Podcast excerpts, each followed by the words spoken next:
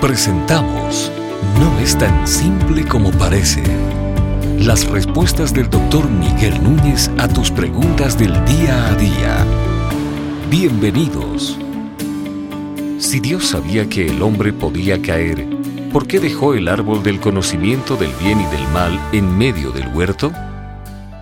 Bueno, yo creo que hay muchas cosas que la palabra nos revela y Dios no las ha revelado eh, por múltiples razones y una de ellas es que no necesariamente nosotros vamos a entender todo lo que Él tenga que explicarnos de este lado de la gloria, de la misma forma que a un niño de dos o tres años nosotros no le explicamos, por ejemplo, cómo se hace un bebé en el vientre de una madre, porque aunque lo podamos decir y explicar hasta la saciedad, Él no está en capacidad de entender algo que escapa a lo que es su capacidad de entendimiento. Entonces yo creo que pudiéramos aventurarnos y decir Dios lo hizo por esta y cual razón. Nosotros pudiéramos, a la luz de la palabra, especular o quizás reflexionar posibles razones.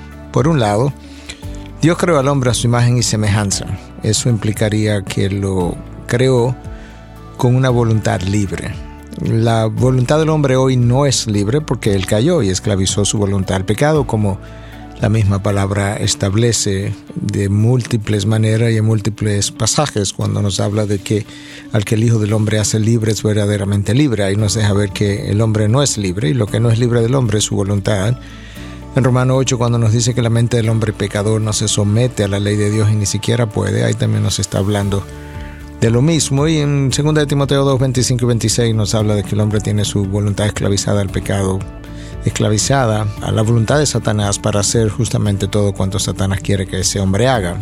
Estoy parafraseando los pasajes, pero en esencia eso es lo que dice. Usted puede buscarlo y leerlo por sí mismo en la palabra. Entonces nosotros pudiéramos decir que en ese momento en que Dios crea al hombre a su imagen y semejanza, lo creó con una voluntad libre.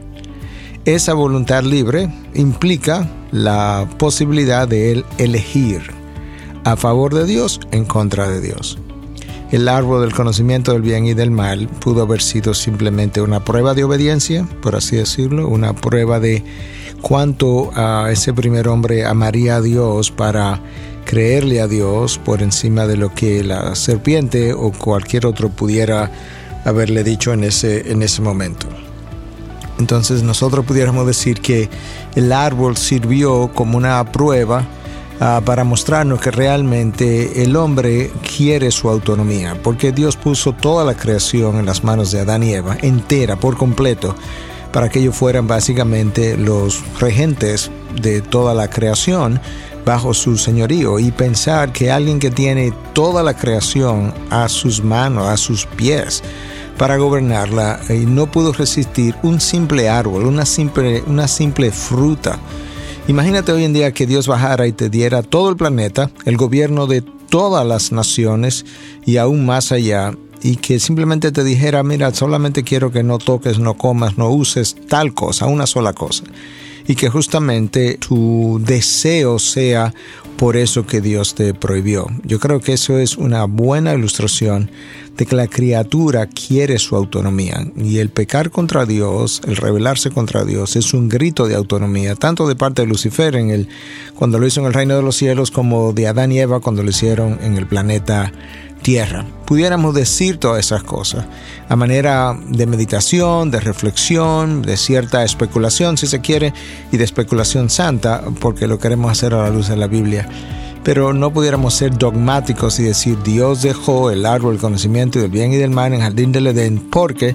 Porque eso es algo que Dios no lo ha revelado de esa forma. Yo creo que eso nos ayuda a tener conversaciones como esta, nos ayuda a reflexionar, nos ayuda a expandir nuestro entendimiento de algunas de las cosas que la palabra dice, pero tenemos que ser sabios a la hora de trillar sobre terreno santo.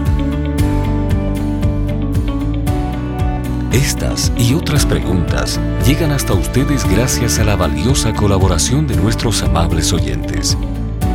Si deseas compartir con nosotros tus consultas e inquietudes, visita nuestra página de internet integridadysabiduría.org. Gracias por tu gentil atención y será hasta la próxima.